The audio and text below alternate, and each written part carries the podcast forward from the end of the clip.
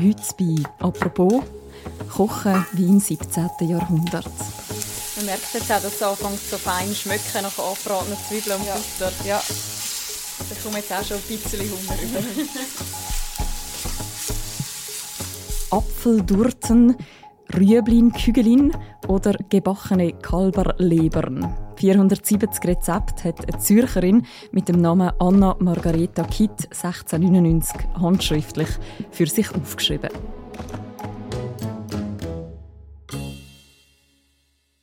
Ihre Rezepte zeigen, was in der Schweiz in der Barockzeit alles auf den Tisch gekommen ist. Was damals als besondere Delikatesse gegolten hat, wie man gekocht hat und warum am Schluss meistens kein Zentimeter vom Tisch mehr frei geblieben ist.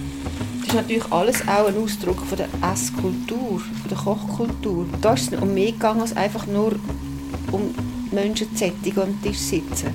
Da ist es auch darum gegangen, den Genuss zu kultivieren und und das Schöne vom, vom Leben, dem eine Form zu geben. Heute kann man die Rezepte von der Anna Margareta Kitt selber nachkochen. Das dank einem Kochbuch, das gerade erschienen ist. Vier Frauen haben 45 Rezepte von 1699 für die Gegenwart aufbereitet. Und eine von ihnen ist die Tagi-Redaktorin und Historikerin Helen Arnett. Mit ihr gehen wir in der heutigen Folge vom Podcast «Apropos», vom täglichen Podcast vom Tagesanzeiger und der Redaktion Tamedia, auf eine kulinarische Reise in die Vergangenheit. Hallo Helen. Hallo Mirja.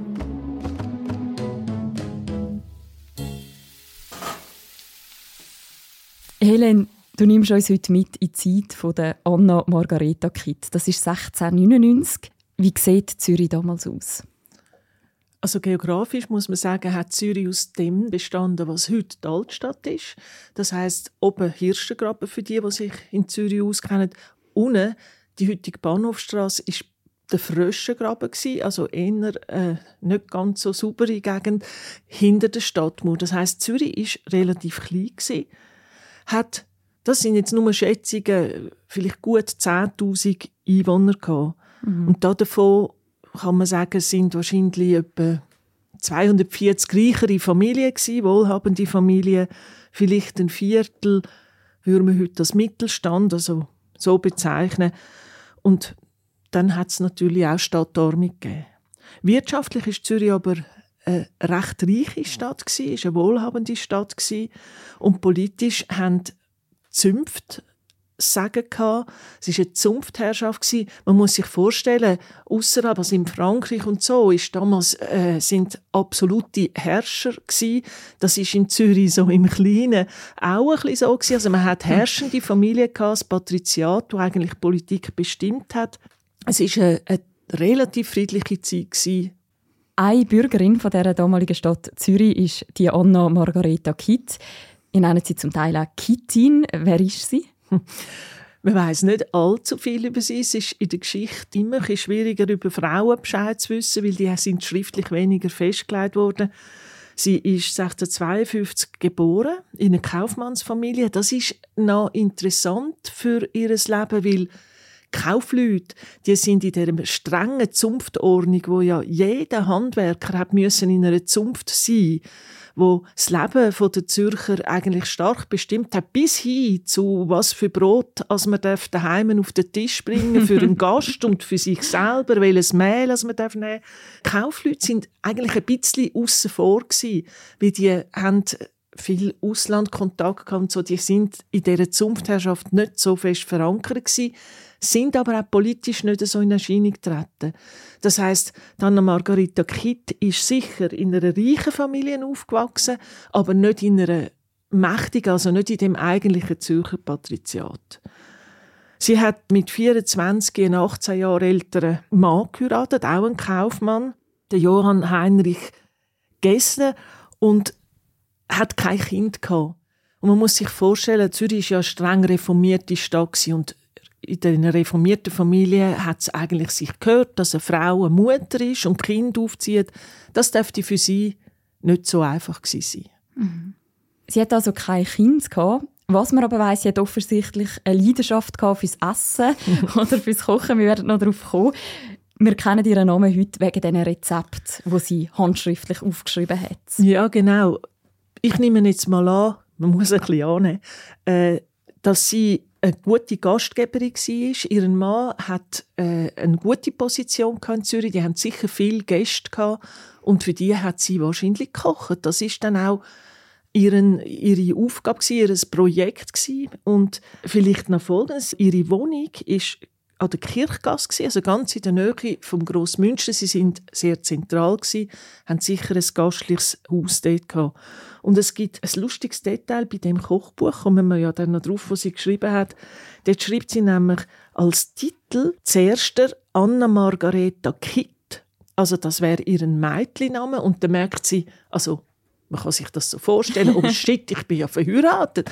Dann schreibt sie nachher, äh, äh, Gessner, also sie streicht das Kind durch, schreibt Gessner, aber irgendwie will sie ihren Mädchennamen behalten und schreibt dann eine geborene Kittin.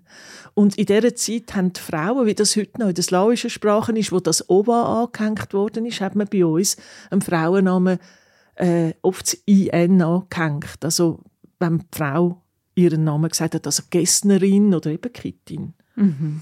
Gestorben ist sie übrigens 1701, also zwei Jahre nachdem, als sie das Kochbuch aufgeschrieben hat. Das könnte mit dem Essen zu tun haben. Sie hat nämlich einen Schlaganfall gehabt, was ein Zeichen, ein Symptom ist auch für, wenn man sehr fett gegessen hat, cholesterinhaltig. Das ist in ihrem Fall wahrscheinlich so gewesen. Wenn man das Buch, das Kochbuch genau anschaut, hat man aber das Gefühl, dass es eine eine strukturierte Frau ist, eine, eine geordnete, eine zupackende und durchaus eine selbstbewusste Frau. Mhm. Also so stellen wir sie uns auf jeden Fall vor. Das Essen das zieht sich bei ihr als roter Faden durchs Leben, eben bis zum Tod, hast du sogar noch gesagt. 470 Rezepte sind von ihr überliefert. Wie muss man sich das vorstellen? In welcher Form hat sie die aufbewahrt? Wahrscheinlich hat sie Gefahr dass ihre handgeschriebenen Rezepte zum Buch gebunden werden, weil sie hat nämlich immer am Schluss von einer Seite das erste Wort von der nächsten angeschrieben, damit der Buchbinder nachher würde merken, wenn er sich verirren. Die Seiten sind auch nummeriert. Sie hat auch ein fein säuberliches Inhaltsverzeichnis gemacht, aber es ist schlussendlich dann nicht zu dem Druck gekommen. Also das Original liegt in der Zentralbibliothek als Einzelstück. Und äh, das ist nie zu ihren Lebzeiten zum Kochbuch gemacht worden. Und jetzt haben wir das halt für sie nachgeholt, einfach 300 Jahre später. Genau, du hast ja zusammen mit deinen Kolleginnen, der Mira Imhoff, der Dennis Schmid und der Susanne Vögeli, die Manuskript dir wieder vorgenommen und jetzt aufbereitet als Kochbuch. Das liegt jetzt auch vor dir in gedruckter Version. Wie ist es zu dem gekommen? Darauf gestoßen bin ich eigentlich durch ein Buch, das eine Nachkommin von der Familie Kitt vor noch nicht langer Zeit über ihre Familie geschrieben hat, Dina Bösch. Sie schreibt auch ein Vorwort in unserem Buch. Ich habe damals das Buch im Tagi vorgestellt. Dort hat es äh, ein Kapitel drin über die Anna Margareta Kitt. Und das hat mich einfach nicht mehr losgelassen, weil ein Kochbuch hat so etwas Authentisches. Also, da kommt man ja wirklich in eine, in eine Küche, an einen Familientisch. Äh, man, hat, man spürt wirklich das Leben von damals viel besser, als wenn man Ratsprotokoll oder so etwas liest. Und dann habe ich mit der Co-Leiterin von mir und jetzt Verlag und ich ihr gesagt, komm Dennis, das ist wirklich jetzt ein gutes Thema und sie ist sofort begeistert darauf eingestiegen. Und so kommt es, dass wir heute über Anna Margareta Kitt ihre Rezepte in diesem Podcast reden. Und wir haben natürlich nicht nur darüber reden, sondern wir haben auch ausprobieren, wie ist denn das, wenn man so ein Rezept nachkocht. Und für das sind wir mit der Kochlehrerin Susanne Vögeli, die auch mit ihr zusammen das Buch herausgegeben hat, in die Küche gestanden. Ein anderer Pasteten von Küten, Apfel oder Birnen zu machen. Das ist eigentlich das Rezept, das wir jetzt dann werden machen. Das ist eine Mischung von Zwiebeln und Quitter. Das ist ganz außergewöhnlich. Das ist gewürzt mit Rosenwasser und Zimt und mit ein bisschen Weisswein und kommt nachher in den Teig rein und wird das Krab verpackt. Wir haben zusammen mit der Susanne Vögeli Quitte Zwiebeln-Pastetli gemacht. Außergewöhnlich, sagt die Kombination, hat Susanne Vögeli gesagt.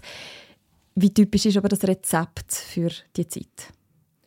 In dem Kochbuch hat sehr viel Pastetenrezept zum Beispiel. Und das hat auch damit zu tun, dass es noch nicht so lange her ist, dass die normalen Menschen mit den Fingern gegessen haben. Also das hat man noch nicht so Besteck und Gabeln und Messer und Zeug und Sachen gehabt. Vielleicht Löffel, das hat man schon lange gehabt. Aber man hat noch viel mit den Fingern gegessen. Und jetzt müsst ihr euch vorstellen, Pastettli sind ein super Fingerfood. Also die kann man nehmen, ohne dass man nachher dreckige Finger mhm. hat. Und das ist von dem her ein typisches Gericht. Und typisch ist auch, dass Sachen, eben jetzt pikant wie Zwiebeln und Quitten, die wir als süß empfinden, die sind viel eher noch miteinander vermischt worden. Das sind überraschende Kombinationen und ja, du wirst dann am Schluss herausfinden, ob sie auch schmecken. Genau, wer auch wissen will, wie sie geschmeckt haben, muss jetzt den Podcast ganz bis zum Schluss hören. Helen hat damals ganz Zürich so gegessen. Nein, nein, natürlich nicht. Es hat äh, eben schon auch viel Arme gegeben, vor allem auf dem Land, aber auch in der Stadt. Und es hat viele Taglöhner gegeben, also die, sind, die haben nicht einen festen Job gehabt, die sind halt dort hingegangen, wo man sie können brauchen und die haben es schwer gehabt. Also ganz viele Leute haben eigentlich sich von Getreidebrei ernährt, das ist so ein Hafer oder Hirse und Dinkelbrei. Auch in der Stadt ist es nicht immer so luxuriös hergegangen. Es hat zum Beispiel noch 1692 also sieben Jahre bevor das Kochbuch, wo wirklich zum Teil üppig ist, äh, geschrieben worden ist, hat es in Zürich eine Hungersnot gegeben. Wegen Krieg im Ausland hat es Lieferengpässe gegeben. Und äh, das hat die Kittin ganz sicher auch mitbekommen. Also dort hat, sie auch, hat auch sie wahrscheinlich mit dem Butter müssen sparen Apropos Butter, gehen wir nochmal zurück in die Küche mit der Susanne Vögeli. Jetzt kommt der Zwiebelteil, eben das erstaunlich, die erstaunliche Kombi.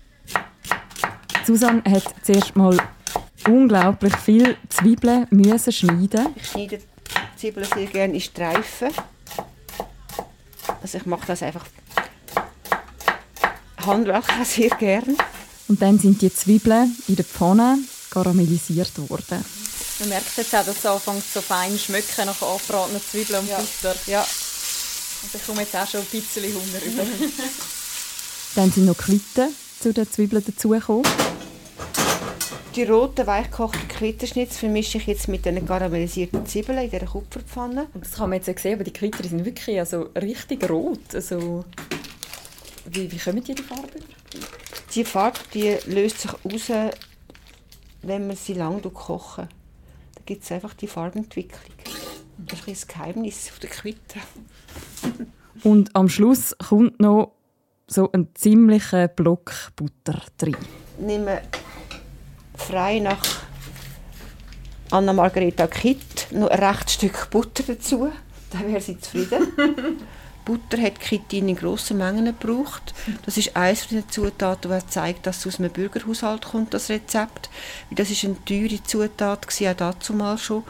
Und das ist reichlich in, die, in ihren Rezept eingeflossen oder auch rausgeflossen. Mhm. Das heisst, je mehr Butter man hat können reintun, desto mehr hat man können zeigen, dass man auch einen gewissen Wohlstand hat. Ja, das ist so.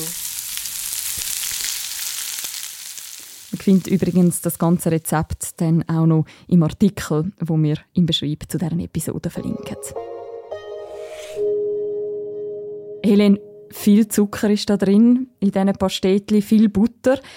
Kalorienzellen und so möglichst gesund essen, wie man das heute vielleicht eher kennt, das ist wahrscheinlich zur Zeit von der Kitin noch nicht ein Thema gewesen.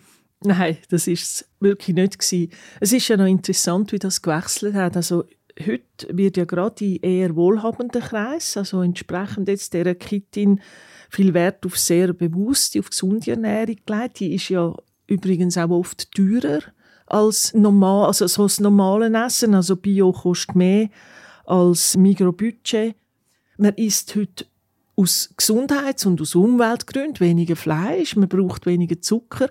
Damals ist das umgekehrt Das ist ein Statussymbol dass man jeden Tag Fleisch auf den Tisch gebracht hat, dass man Zucker und Butter viel hat können brauchen. Ist eigentlich auch noch nicht so lange her, dass es bei uns auch noch so war. Also die Generation von unseren Großeltern die haben das auch noch so gesehen. Also wer sich immer hat können Fleisch leisten, der ist reich oder wohlhabend. Damals ist zum Beispiel der Zucker sehr sehr teuer gewesen. Das war noch bis ins 19. Jahrhundert so gewesen. Zucker ist eigentlich mehr ein Gewürz gewesen, als äh, dass man 100 Gramm Zucker drin nimmt. Und wer jetzt der Gäste können so richtig süße Speisen auftischen, hat damit auch gezeigt, dass er sich leisten kann. Mhm. Wo hat man denn die ganzen Zutaten eigentlich bekommen? Also Migro hat es damals ja auch noch nicht gegeben. Ja. Also weit hat jetzt äh, Kitty nicht müssen gehen, ein paar Schritte die Limit runter ich darf vielleicht einmal für die, die sich in Zürich auskennen, das ist nämlich noch interessant, dass das Kornhaus, wo man Getreide gekauft hat, ist gerade vor dem Frau München gewesen, dort, wo jetzt die Statue vom Hans Waldmann steht. Und es hat in Zürich, das ist auch noch wieder typisch, eigentlich ein Gebäck gegeben, wo Simmel heißt, also wie Semmel, Simmel, aber i. Das ist aus ganz weißem Mehl was eher selten. Es ist einfach auch wieder etwas Kostbares gewesen. und mit Hefe getrieben. Das normale Brot hat man damals mit Sauerteig gemacht.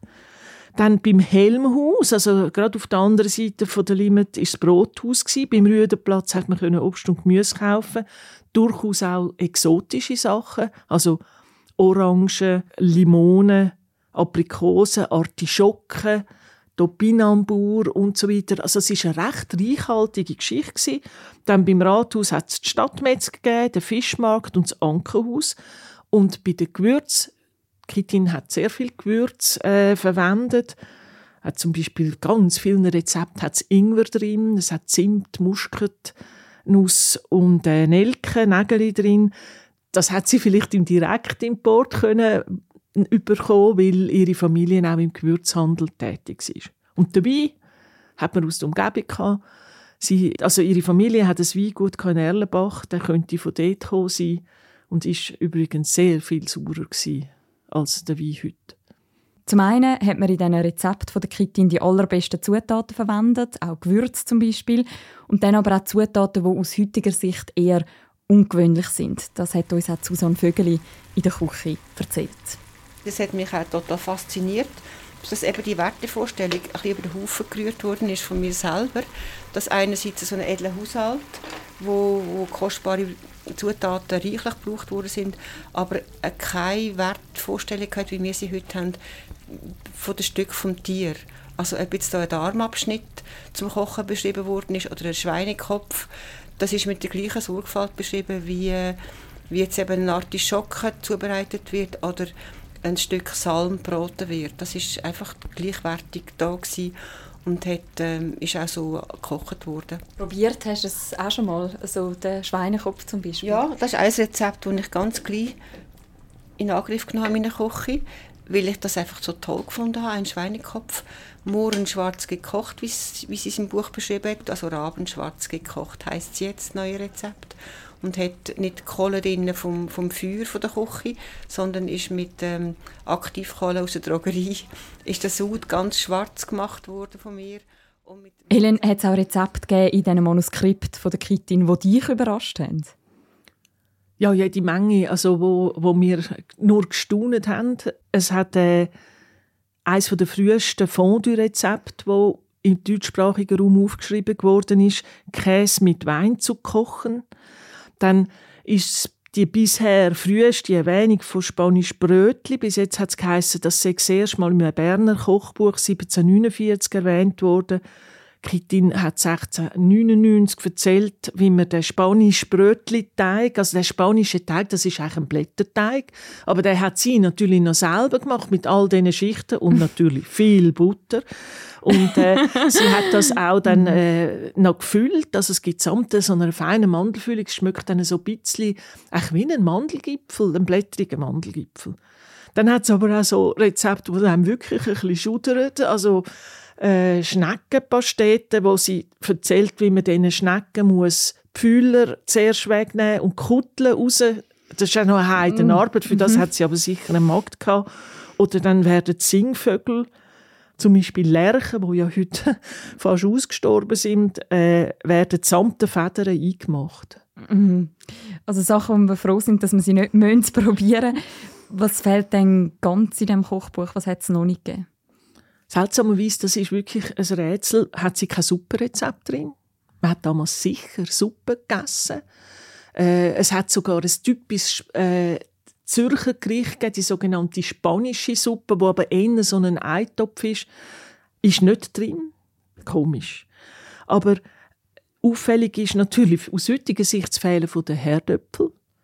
Herdöpfel sind erst Mitte vom 18. Jahrhundert bei uns auf den Tisch gekommen. So mhm. grösser. Es hat ein einziges Rezept, wo vom Herdapfel gedreht ist. Aber dort geht es wohl um eben Topinambur, der hat damals auch Herdöpfel geheißen. Und dann, was total fehlt, was also mich schon beelendet hat, ist Jockey. die hat's einfach, mhm. äh, die, die hat man damals in dem Sinne noch nicht kennt. Was aber Kittin mitbekommen hat, zwei Jahre bevor sie das Kochbuch aufgeschrieben hat, ist der Bürgermeister Heinrich Escher, der Zürcher Bürgermeister Heinrich Escher, äh, in Brüssel zu Besuch und hat dort offenbar einen Trinkschocke bekommen. Dann ist er zurück auf Zürich und hat begeistert von dem erzählt. Und er gilt heute als der, der Jockey in der Schweiz eingeführt hat. Mhm. Also so die typische Schweizer Schocke, die typische Schweizer Rösti, da sind wir da noch weit davon entfernt. Gewesen. Ja, stimmt. Hat es auch Sachen gegeben, die für euch schwierig sind in diesen Manuskript oder sogar unmöglich sind zum Übersetzen, was gemeint war? Also die erste Schwierigkeit ist natürlich überhaupt das Lesen von dieser Schrift gewesen. Die sieht äh, ganz anders aus, als wir heute das haben. Und das hat Mira Imhof akribisch transkribiert. Das braucht viel Übung und viel Fleiss. Da hat sie auch gerade ein Glossar dazu gemacht mit Begriffen, weil es sind Begriffe drin gewesen, die wir spontan nicht verstanden haben. Vielleicht äh, kann ich mal als Beispiel vorlesen. Mhm. Ich gehe gerade mal in das Glossar im Buch.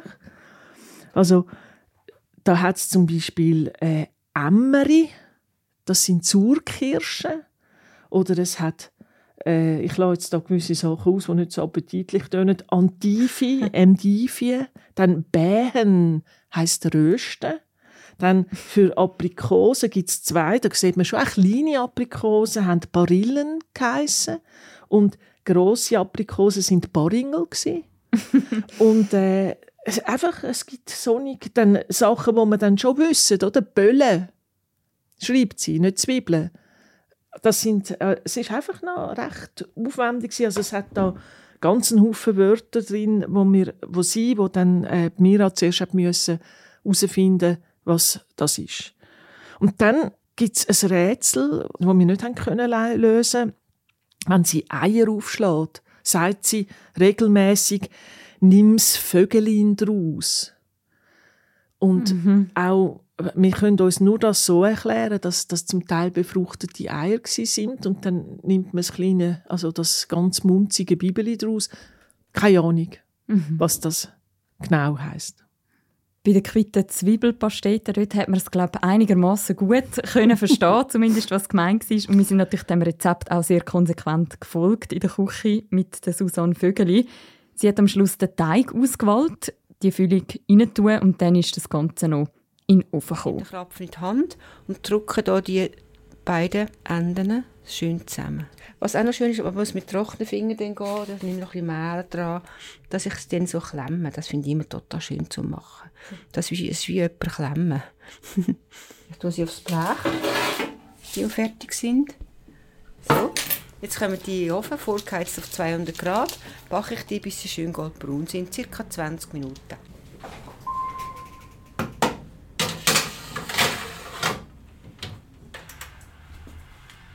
Jetzt würden die Pastetli bald aufgetischt werden. Auch speziell war der Ort, wie man das dann damals serviert hat. Das kennen wir heute recht anders. In der Zeit von 1690 hat noch das Servicesystem à la Française gegolten. Das heisst, man hat dann eigentlich alle Speisen ohne Hierarchie, von, wie wir sie heute kennen, dass der Hauptgang also die Spitze ist vom, vom Essen, also, also das Haupt vom Essen, das Oberste ist das Wichtigste. Das hat es dort nicht gegeben, das finde ich total spannend. Das gleicht eigentlich dem heutigen Sharing-Prinzip, das viele wieder machen mit diesen Plättchen auf dem Esstisch. Man hat nämlich alles gleichzeitig ähm, serviert. Also da hat den Fisch gehabt, auf der Platte, nebendran ein, ein Schweinekopf zum Beispiel, ein Garten. Es hat verschiedene Gemüse gehabt, da konnte Artischocken zu Krautstiel angeboten werden. Es hat mal ein, ein Geflügelrezept gehabt und auch Krapfen mit einer süßen Füllung oder sogar eine Torte, wo wo mit, mit, äh, mit Früchten gefüllt war. Das war nebeneinander auf dem Tisch. Sehr erstaunlich, ja. Helen, damals hat es noch keine so Gänge Dessert, Vorspeise, da ist einfach alles zusammen auf den Tisch gekommen. Wann hat sich der heutige Service mit diesen verschiedenen Gängen etabliert? Und wie, warum oder wie ist man weggekommen von dem Service à la Française? Man muss sich vorstellen, das ist dann nicht nur, also wir reden jetzt von dem, wenn man Gäste hat. Hm? Also ich nehme nicht an, dass wenn sie normal für die Familie gekocht so gekocht hat. Aber dann ist das, was du am Anfang gesagt hast, wirklich der ganze Tisch mal beleidigt worden mit verschiedenem Essen. Eben alles nebeneinander. Und das etwa zwei, drei Mal. Also da hat man ab, dann kommt der nächste äh, Teil. In der Mitte vom 19. Jahrhundert hat man dann angefangen, das so zu machen, wie wir das haben. Vorspeise, Hauptspeise, Dessert, das heißt Service à la Russe. Mhm. Wir sind ja jetzt recht lang in der Küche gestanden für nur ein Rezept für die Pastetli. In der Barockzeit, wie lange hat man da vorbereitet für so eine Nacht, wie du gesagt hast, wo man dann zwei, dreimal den ganzen Tisch gefüllt hat mit so Rezept? Also da ist man natürlich den ganzen Tag in der Küche gestanden, wobei man wahrscheinlich muss sagen, das hat nicht die Anna-Margareta Kitt selber gemacht. Die hat sicher Köchin gehabt. Sie hat sicher Mägde gehabt, die geholfen haben. Also sie hat einen richtigen Haushalt geführt. Man hat aber auch viel eingemacht. Das hat auch Rezepte. Es hat zwei Kapitel drin über, wie man Gemüse und, und äh, Früchte einmacht. Das heißt, man hat im Keller unten auch äh, viele Sachen wo man dann einfach aufnehmen auf den Tisch stellen. Mhm. Wir gehen nochmal zurück in die Küche mit der Susanne Vögeli nach der Vorbereitung, nach dem Kochen am Backen, kommt jetzt der Teil, wo ich mich beim Kochen besonders darauf gefreut habe, nämlich das Probieren. Jetzt sind die Krapfen gebacken, haben schöne goldbraune Farbe und natürlich nimmt sie jetzt schon Wunder, wie das schmeckt. Das Rezept von 1690. Ich tue mal eins aufbrechen und reinbeissen. Mhm. Und ich nehme es gerade die andere Hälfte. Ja, gerne und sehe die schöne rote Füllung rausschauen, mhm. einen knusprigen Teig. Das Schmücken tut es fantastisch, wenn man es so an die ja, Nase hebt. Ja, ja. Jetzt beiße ich mal rein. Mm. Mm, das ist so ein bisschen, ein bisschen süß. Oh, man sollte nicht mit vollem Mund schwätzen, aber ein bisschen süß und, mm, und gleich auch so ein bisschen salzig weich und saftig. Mhm. Also bleibt einem nicht gerade stecken im Mund, sondern man hat eine schöne, gute Mischung von Teig und von Frucht. Und die Zwiebeln ist gar nicht spürbar, oder? Das Zwiebeln. Es ist herb, aber, mhm. aber nicht ähm, zibbelig. Es ist eher fruchtig. Das würde ich also so zum Morgen und zum Mittag und zum Nachtessen. Sogar, sogar mit Zwiebeln. Helen, ich habe die Pastetli recht fein gefunden speziell, aber sehr fein. Gilt das eigentlich für alle Rezepte aus dem Buch? Du hast ja ganz viel probiert. Kann das kulinarisch mit einem Kochbuch von heute mitheben? es ist schon ein spezielles Kochbuch. Wir vier haben äh, 42 oder 5, ich weiß nicht mehr genau, von diesen 470 Rezepten nachgekocht und adaptiert. Und da haben wir natürlich schon darauf geachtet, dass das Rezepte sind, wo, wo so ein bisschen in unsere heutige Zeit passen, auch unserem heutigen Geschmack, haben aber auch extra Sachen gesucht, die eben ein bisschen speziell sind, ein bisschen and, damit es ein, bisschen ein anderes Kochbuch wird. Also, es hat auch Truthahn, hat es zum Beispiel schon gegeben, Truthahn mit Bitterorangen. Es hat auch viel vegetarische Rezepte, eben wie jetzt die Zwiebelquittenfüllung, oder es hat eine Art Müsli-Küchli mit jungen Brombeerblättern gegeben. Mhm.